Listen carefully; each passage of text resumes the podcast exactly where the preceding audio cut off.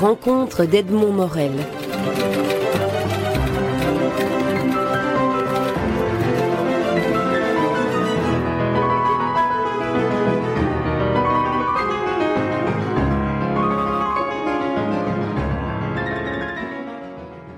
Sorge Chalandon, vous publiez votre dernier roman en date, Retour à Kilibex chez Grasset.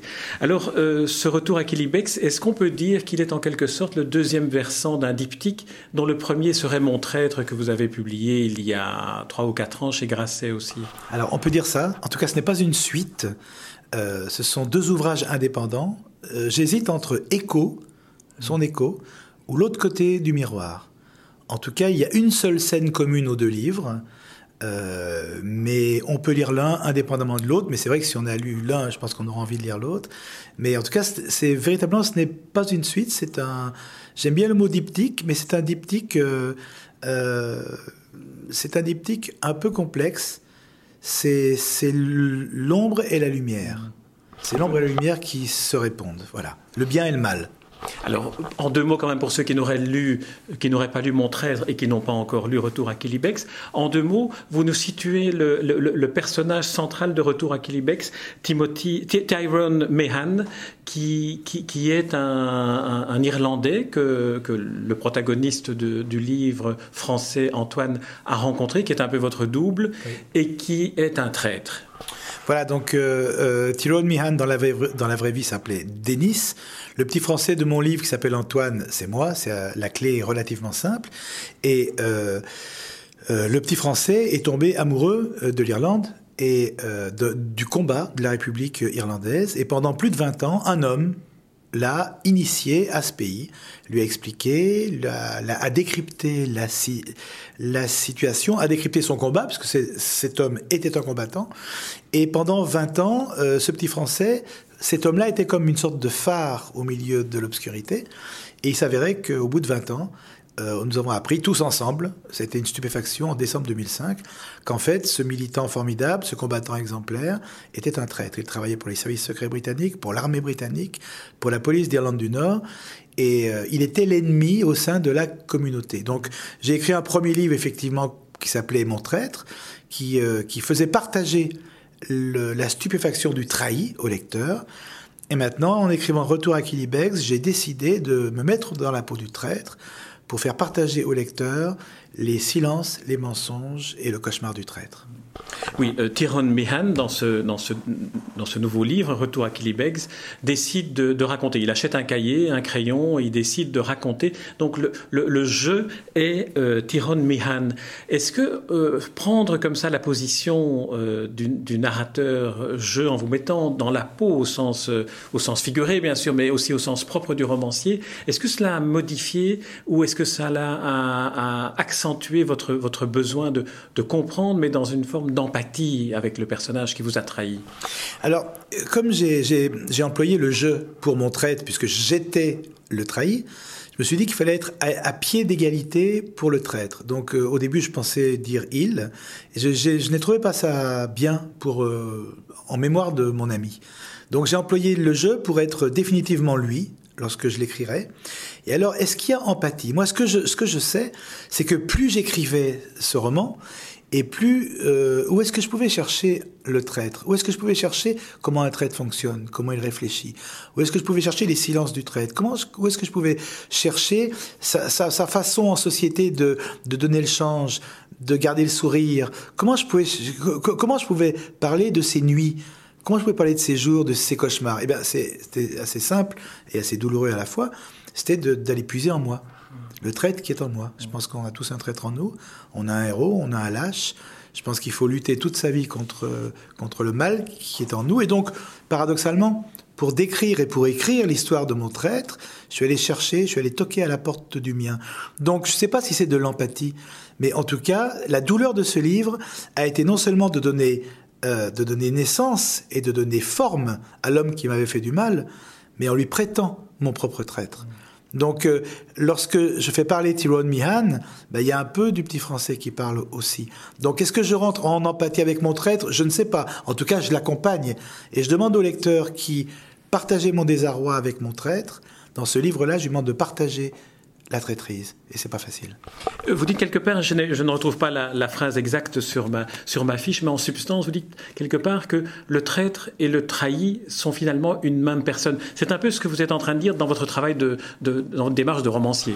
C'est exactement ce que, ce que j'ai fait. C'est-à-dire que pourquoi j'ai écrit mon traître? J'ai écrit mon traître parce que j'étais une personne blessée, comme tant d'autres qui étaient à son contact, alors que je n'avais pas été blessé par la guerre, je n'étais pas un combattant, je n'étais pas sa femme. Quand sa femme dit je me suis réveillé pendant 30 ans à côté d'un homme qui n'était pas le bon, c'est une épouvante. Mais en tout cas, je, me sentais trahi. Donc pourquoi j'ai écrit mon traître? J'ai écrit mon traître pour, en pensant, naïvement, pouvoir faire mon deuil et pouvoir faire le tombeau de cet homme-là. Ça n'a pas été le cas. Donc pourquoi j'ai écrit ensuite Retour à Beggs? C'était pour prendre ma part de trahison. Et effectivement, euh, je suis maintenant, en moi, le trahi et le traître, c'est-à-dire que je suis cet homme complet. Euh, l'un fait taire l'autre, l'autre se bat contre l'homme, mais en tout cas, j'ai pris le risque de devenir cet homme complet pour comprendre ce qui s'était passé pour mon traître. Donc oui, je pense qu'en chacun de nous, il y a ces deux personnages, le noir et la lumière. J'ai laissé parler le noir, maintenant je suis en train d'essayer de l'étouffer pour que la lumière refasse surface. On, sent qu'il y a eu une très très grande souffrance dont, témoigne la façon dont vous avez écrit Mon traître.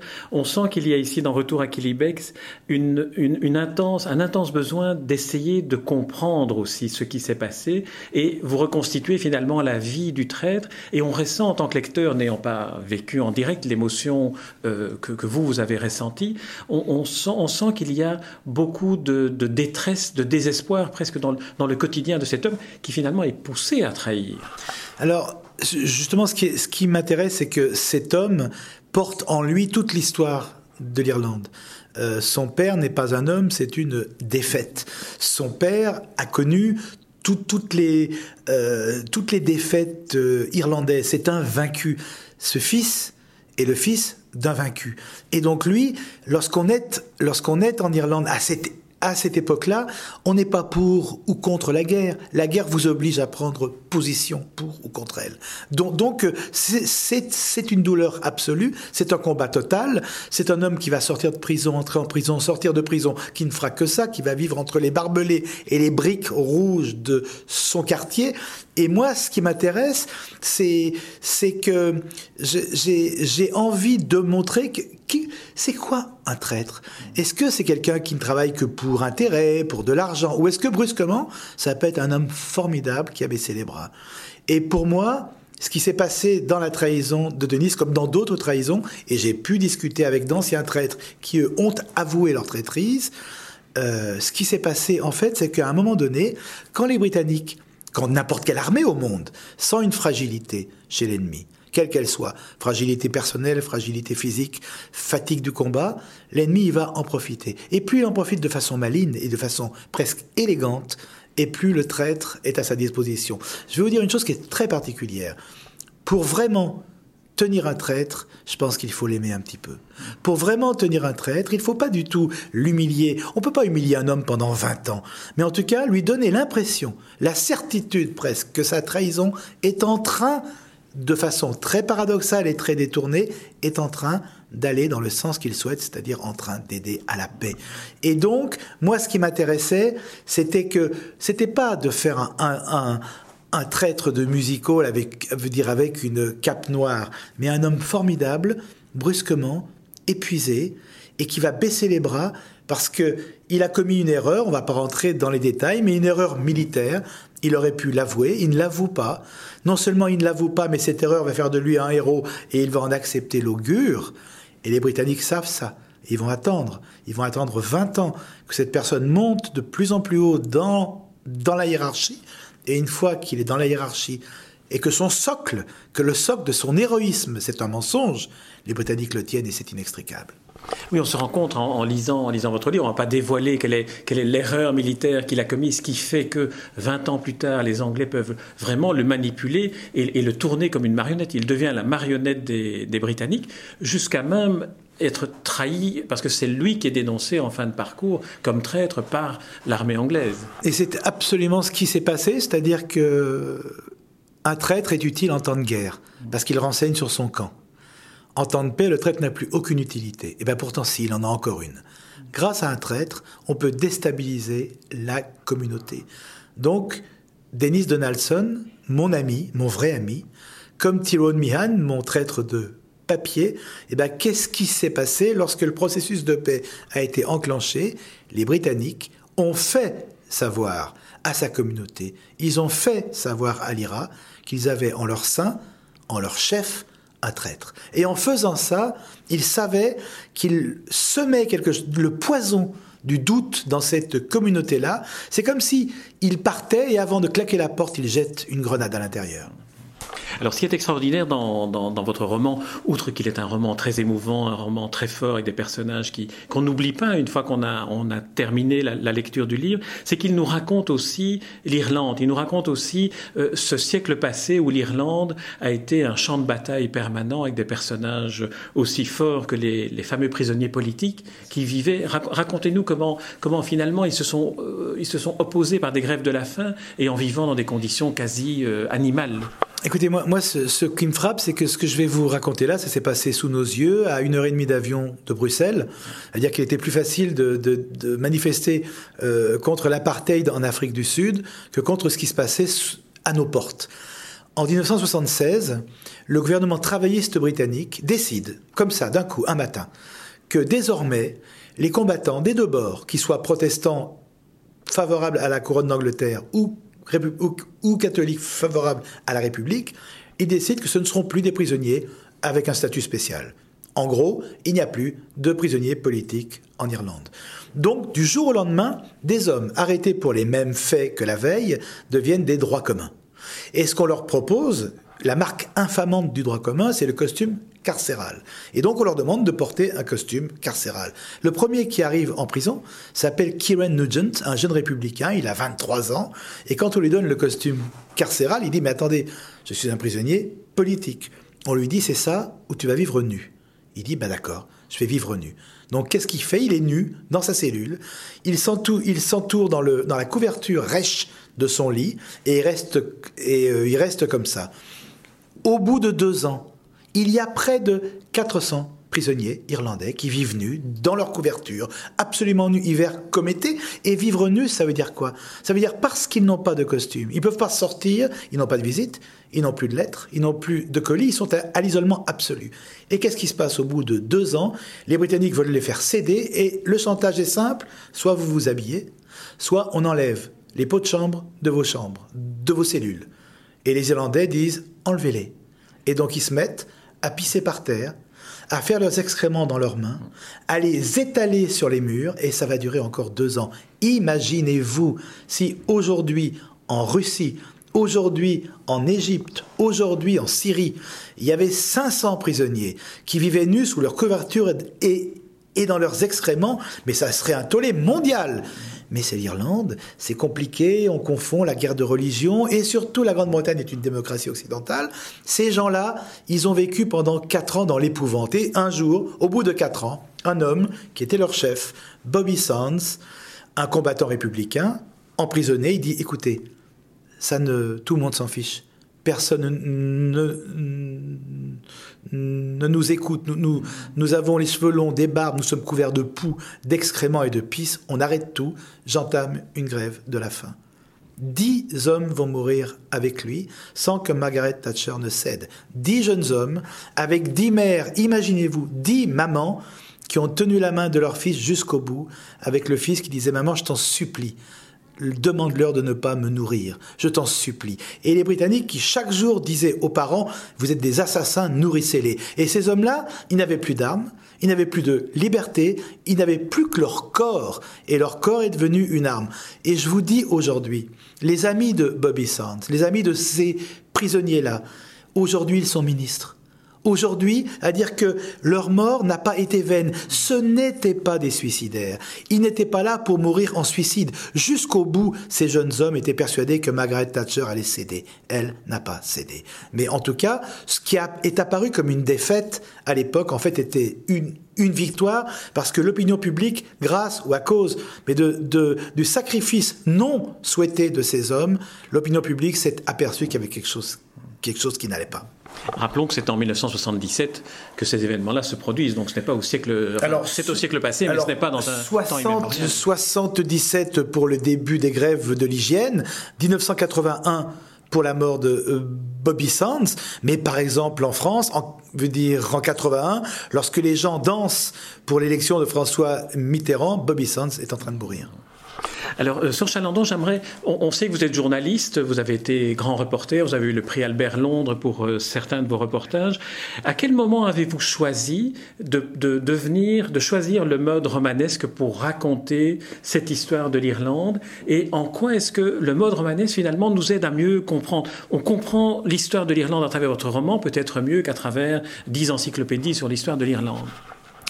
Alors d'abord, ce que je dois vous dire, c'est que je m'étais juré de ne jamais faire de roman sur l'Irlande. Pour moi, je suis un journaliste un peu intégriste. L'actualité et l'information, c'est tabou. C'est absolument sacré et doit être consacré au papier journal, à la radio, à la télé. L'idée même de mettre en scène une information pour en faire une fiction, mais absolument insupportable. Je n'imagine pas, moi, rentrant du Liban, inventant l'histoire d'un journaliste qui tombe amoureux d'une jeune arabe qui s'est mis une ceinture d'explosifs et lui dit mais je t'aime. C'est pas possible. Je trouve que c'est du domaine de l'obscénité. S'il n'y avait pas eu cette trahison, Jamais je n'aurais écrit sur l'Irlande. Cette trahison m'a obligé. Pourquoi? Parce que le journaliste que je suis, encore une fois, je n'ai pas pu travailler en tant que journaliste. Comment voulez-vous que j'aille voir ses amis, qui sont mes amis, sa famille, sa femme? Et vous me voyez avec un petit carnet dans sa petite cuisine en disant Tu te doutais de rien? Ceci est impossible. Donc j'ai décidé de prendre des masques, je me suis fait luthier, lui je l'ai vieilli, j'ai décidé de changer des dates, de changer des faits. Mon ami est né en 1950 à Belfast, pas en 1925 à Killybegs, mais en tout cas, je me suis dit, la, narration euh, romanesque va être pour moi la manière, la, la, façon de faire deux choses. D'abord, de ne pas trahir la famille. Le nom de Denis n'est nulle part dans ce livre. Denis n'est nulle part dans ce livre. La douleur qu'il a infligée y est, mais ce n'est pas un livre sur Denis, mon ami, c'est un livre à cause de Denis. Et donc la première chose, c'était ne pas trahir la famille, les amis, ne pas faire un livre sur, sur leur drame. La deuxième chose, qui est plus, qui est plus, qui est plus étrange, c'est que journaliste, moi j'ai toujours essayé, et véritablement, d'être objectif, toujours de rendre compte des deux peurs, la peur des deux camps. Je trouvais ça absolument indispensable. Et là, en tant que romancier, ce petit Français qui tombe amoureux de l'Irlande, j'ai pu lui prêter des choses qui étaient les miennes. C'est la fiction. Donc euh, j'ai pu le faire, le faire par exemple beaucoup plus, euh, euh, beaucoup plus en faveur du mouvement républicain que mes, que mes articles ne le laissaient entendre. J'ai pu le faire aider le mouvement en cachant des gens, en transportant des choses. Peut-être que je l'ai fait, peut-être que je ne l'ai pas fait. Je prends le masque du roman. Mais en même temps, à l'heure où ses amis prisonniers sont des ministres, je trouve qu'il est temps maintenant de dire des choses. Et le roman m'a permis et d'en finir avec ma souffrance et aussi de dire un petit peu qui était le petit français. Si vous, si vous vous replacez en, arrière, quelques années en arrière, au moment où vous avez commencé à écrire Mon traître, et au moment où vous avez dessiné le personnage que, que vous êtes devenu, dans, le personnage de papier, et lorsque vous avez commencé à écrire Retour à Kilibex, comment sont, sont, sont nés, comment sont, sont venus les personnages sous la plume et dans l'imaginaire que vous êtes pour approcher de la vérité, mais mentir vrai, comme dirait Aragon? Ben écoutez, c'est simple. Euh, un historien ouvre Retour à Kilibegs et le, seul personnage de fiction qu'il y a dans ce livre, c'est Tyrone Mihan. Tout le reste est vrai. Chaque incident, chaque attaque de fort britannique, chaque prison, chaque mort, tous ces, tous ces gens qui hantent ce livre sont aujourd'hui gravés dans le marbre et dans la pierre. C'est-à-dire que euh, le, théâtre d'Irlande que je vous propose, c'est l'Irlande réelle. C'est son combat réel, c'est sa lutte réelle, c'est sa souffrance réelle. Lorsque je décris en 1947 une petite unité de l'armée républicaine qui attaque un fort britannique, et brusquement, il y a une mitrailleuse lourde qui répond et, et ils s'en vont, ce jour-là, ce jour-là exactement, une petite unité ont attaqué ce fort, une mitrailleuse et une mitrailleuse a répondu Moi, ce que je voulais, c'est qu'il y ait le trouble. Ce personnage de fiction, il traverse une histoire qui est réelle dans ses moindres détails. Tout, tout ce qui se passe, c'est-à-dire que dans, dans les prisons, dans ces grèves de la faim, dans ces grèves de l'hygiène, les, tout, tout ce qui se passe et les, et les vomissures et les asticots qu'ils ont dans les cheveux, c'est réel. Donc la seule chose qui n'existe pas, c'est Tyrone Mihan, qui est le fantôme de mon Denis, et qui en même temps, et il, euh, euh, il rassemble en lui beaucoup de mes amis. Et donc il est une sorte de, de, de golem euh, de tous ces gens que j'ai connus, que j'ai côtoyés, que j'ai aimés et que j'aime encore. Est-ce que d'une certaine manière, vous ne faites pas ici la démonstration de ce que le roman est peut-être la, la, la plus efficace des machines à comprendre l'histoire avec un grand H à travers l'histoire des personnes qui la font, des protagonistes? Écoutez, je suis journaliste, donc je pense encore, j'espère que le journalisme est aussi un des moyens de comprendre l'histoire avec un grand H, puisque le journaliste, c'est quand même de l'histoire immédiate. Mais moi, ce que je peux vous dire, c'est que en tant que journaliste, j'ai toujours écrit, j'ai toujours sur mes petits carnets, j'écrivais toujours sur la page de droite les choses essentielles pour mon journal. Euh, ce qu'on me disait, les interviews, les faits, etc. Et sur la page de gauche, j'écrivais ce que je ressentais. Je faisais une, je faisais euh, un entretien avec un vieux paysan français dans son champ. Sur la page de droite, il me disait euh, la misère existe ici. Et sur la page de gauche, ce qui ne pouvait pas intéresser mon journal, je parlais de son pull reprisé, je parlais de ses chaussures boueuses, etc. Les romans, en fait, c'est la somme des pages de gauche. Mmh.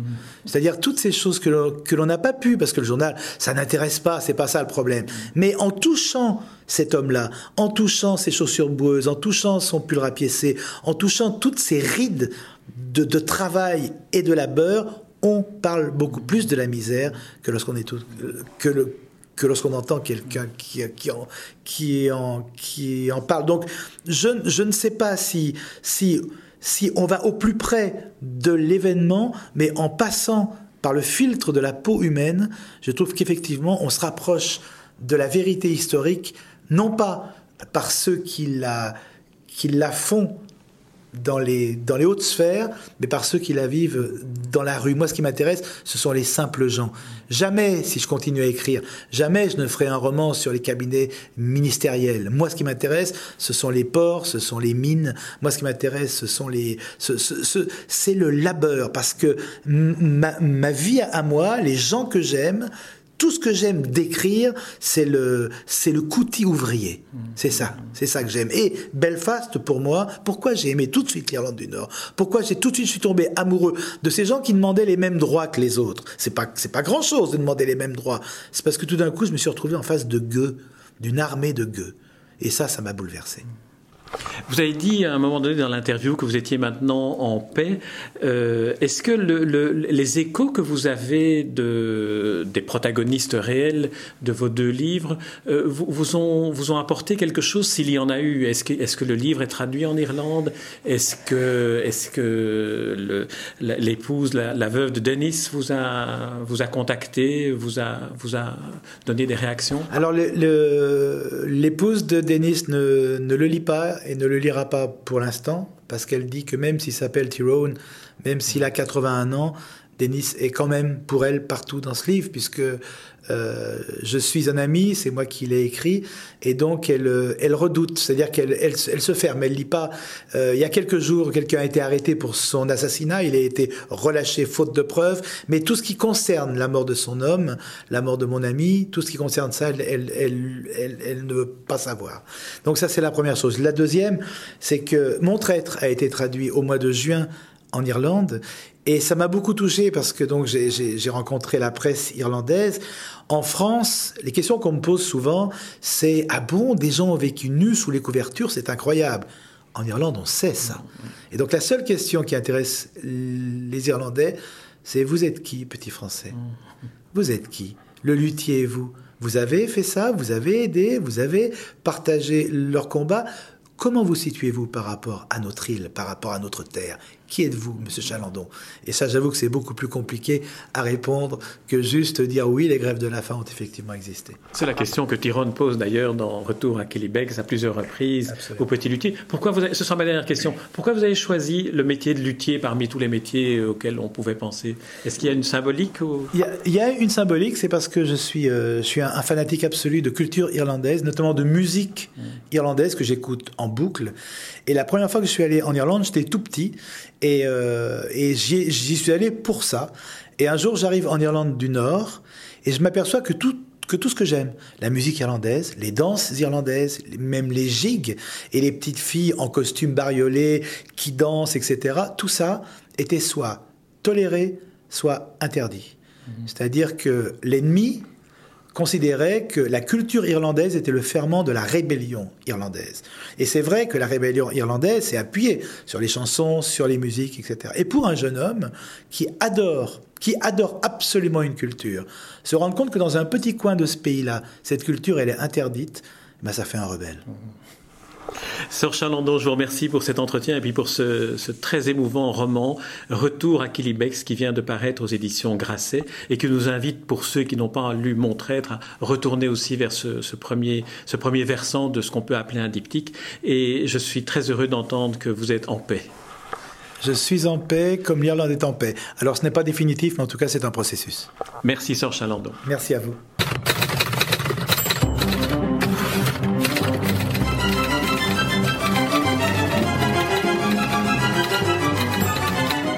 Les rencontres d'Edmond Morel.